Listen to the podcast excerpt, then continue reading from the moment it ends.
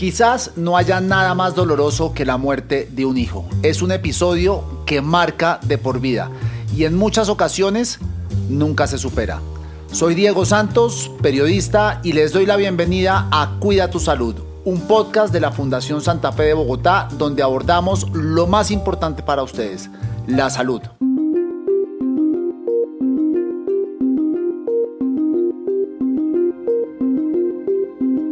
Hoy vamos a hablar de la muerte, del duelo, en particular de la muerte de bebés que están en estado de gestación hasta que cumplen un año. Un tema sobre el que no se habla mucho, un tema que suele ser tabú, un tema en el que nunca nos fijamos en los papás, un tema que da muchísimo para hablar. Y con nosotros para abordar este tema está la doctora Akemi Martínez, psicóloga de gestión social de la Fundación Santa Fe de Bogotá. Doctora Martínez, bienvenida a Cuida tu Salud. Diego, mil y mil gracias por la invitación. Bueno, este es un tema sumamente delicado sobre el que hay muchos tabús, la gente no le gusta hablar de ello, la gente a veces no sabe cómo abordarlo. Las personas que padecen este tipo de duelo pues lo viven de manera muy privada.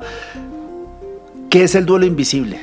El duelo perinatal es aquel que eh, donde se presenta la pérdida eh, desde la concepción hasta el primer año de edad, en ese lapso de tiempo. Cuando los papás pierden a su bebé, le estamos llamando el duelo invisible. O sea, estamos hablando desde, desde que es feto hasta que cumple un año de edad. Eso es más o menos 9 eh, y 12, 10 y, perdón por mis matemáticas, 21 meses, ¿no? Más o menos. Más o menos ese es el, el tiempo estimado. ¿Y qué lo hace tan diferente al duelo de un bebé o un hijo ya un poquito mayor? Diego, lo que pasa es que aquí en esta parte del proceso, usualmente como sociedad, tendemos a minimizar y a desautorizar la expresión de este sentimiento. No le estamos dando la importancia que realmente merece el poder manejar este tipo de duelo. Porque si le soy muy franco, yo siempre he pensado cuando he visto en las noticias que una pareja perdió a su recién nacido o que la mamá eh, perdió al bebé mientras estaba en, proceso de gestación, como que uno le resta importancia y uno dice, bueno, tampoco tenía mucha conexión eh, con, con, ese ser humano, ¿Es, ¿es eso lo que pasa? Usualmente sí, usualmente sí no le estamos dando esa importancia que realmente tiene. Hay que tener en cuenta que aquí dentro de este duelo perinatal del que hablamos tiene muchas características que están inmersas dentro del mismo proceso de duelo de cualquier pérdida. ¿sí? Tenemos lo que son sentimientos de pérdida y de dolor que genera la situación como tal, pero adicional a eso, esto tiene otras pérdidas. ¿sí? Entonces hablamos la pérdida de ser, eh, de ese momento de ser papá y mamá, esa pérdida del rol de ser padres cuando tú esperas tu primer hijo esa pérdida en el momento de poder tú disfrutarte, eh, esa inocencia y la belleza que tiene el estar en embarazo. De igual forma, todo lo que conlleva el parto. O sea, son muchas pérdidas que están inmersas dentro de esa misma. Pero usualmente nosotros como sociedad no le dedicamos el tiempo, ni mucho menos la importancia que tiene esto. Bueno, y ¿Qué es lo que se hace cuando una, una, familia, papá y mamá, pierden a su, a su bebé? Bueno, acá lo importante es que nosotros entremos a mirar y a pensar un poco en esas necesidades que tiene cada uno de los miembros de ese núcleo familiar que están viviendo la pérdida. Usualmente, ¿qué es lo que pasa? Pero, ¿el núcleo es papá y mamá o también se involucran ahí los papás de los papás? Tú involucras absolutamente a todos, a todas las personas que están cercanas a, a ese miembro nuevo que está a punto de llegar a, casa. Entonces, acá es importante que tengamos en cuenta, usualmente, ¿qué se hace? Hablar de la mamá, pensar en la mamá y, y que todo gira alrededor de la mamá pero caemos en el error de no pensar en el papá. El papá también es una persona que está sufriendo. Los hermanitos que están esperando a esa nueva persona también sufren, los abuelos. ¿Sí? Cada hijo que llega, bien lo dicen, cada hijo que llega a la familia es alguien importante, es algo nuevo. Y cada embarazo, cada uno de ellos es algo, es algo nuevo que nos genera una expectativa y está involucrado dentro de muchas, muchas formas. ¿Cómo, cómo aborda la Fundación Santa Fe de Bogotá un tema como estos? Fallece el bebé sea en la etapa de gestación o dentro de ese primer año, ¿Ustedes se sientan a hablar directamente con la familia o la familia los aborda a ustedes pidiendo ayuda? Bueno, aquí es algo muy importante y algo muy bonito porque dentro de la fundación, primero, recordemos cuál es la filosofía que tenemos nosotros de atención, que es el hecho de poder brindar a nuestras familias una atención compasiva, empática y cálida. ¿Sí? Que siempre esté dando respuesta a esas necesidades particulares que tenga cada uno de ellos en su momento.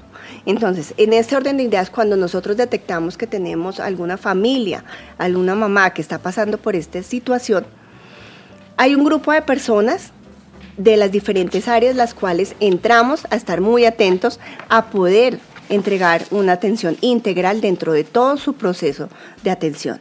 Para nosotros como el personal de salud dentro de la fundación es completamente clarísimo que tenemos un papel fundamental y muy marcado en todo lo que tiene que ver con los duelos anticipados, que es lo que vemos en este momento. Y es supremamente claro que el hecho de que tú puedas crear una, una relación empática con la otra persona va a ayudar y va a contribuir en ese momento para poder desarrollar todo el proceso. Prácticamente nosotros que tenemos el programa de acompañamiento al final de vida, el cual cuando eh, las áreas nos levantan la mano y detectamos que tenemos familias que están pasando por esta situación, velamos por poder entregar esa atención integral donde vuelvo y repito, es la mezcla y es la participación de absolutamente todos los miembros que hacemos parte. Entonces la idea es que cuando los detectamos podamos trabajar todos en pro de darles esa atención integral.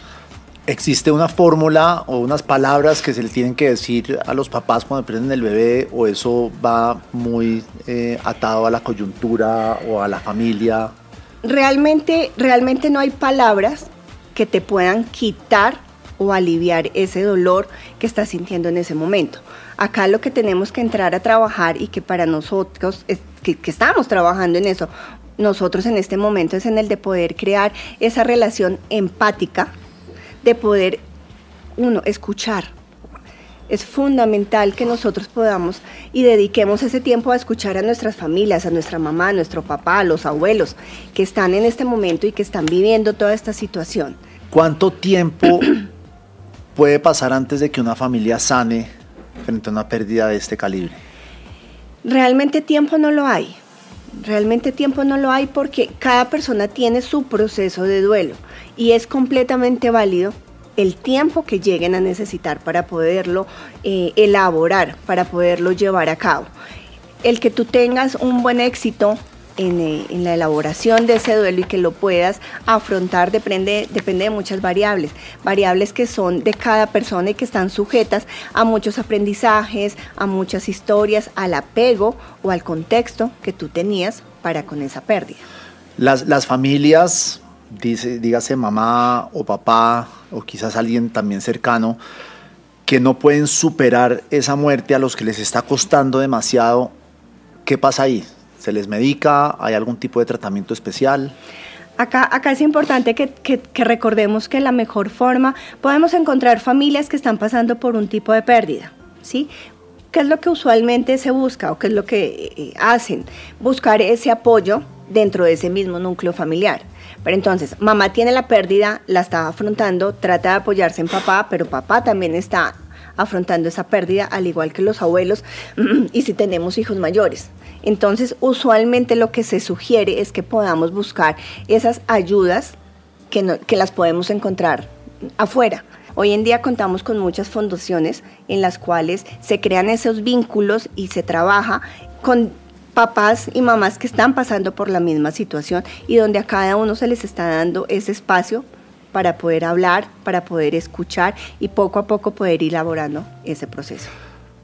Ya para ir cerrando, doctora Martínez, ¿cómo logramos que esto deje de ser tabú?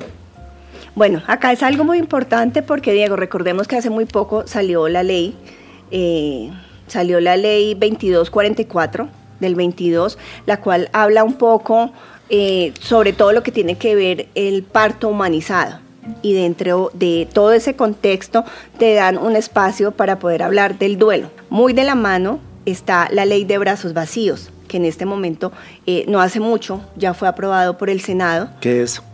esa ley lo que busca es que se obligue al Ministerio de Salud puntualmente para poder generar estatutos, eh, lineamientos, estrategias en todas las aseguradoras y en las instituciones de salud donde realmente se les preste una atención integral a todas las mamás y familias el núcleo familiar, que entran y hacen parte de todo este proceso del duelo ante una pérdida.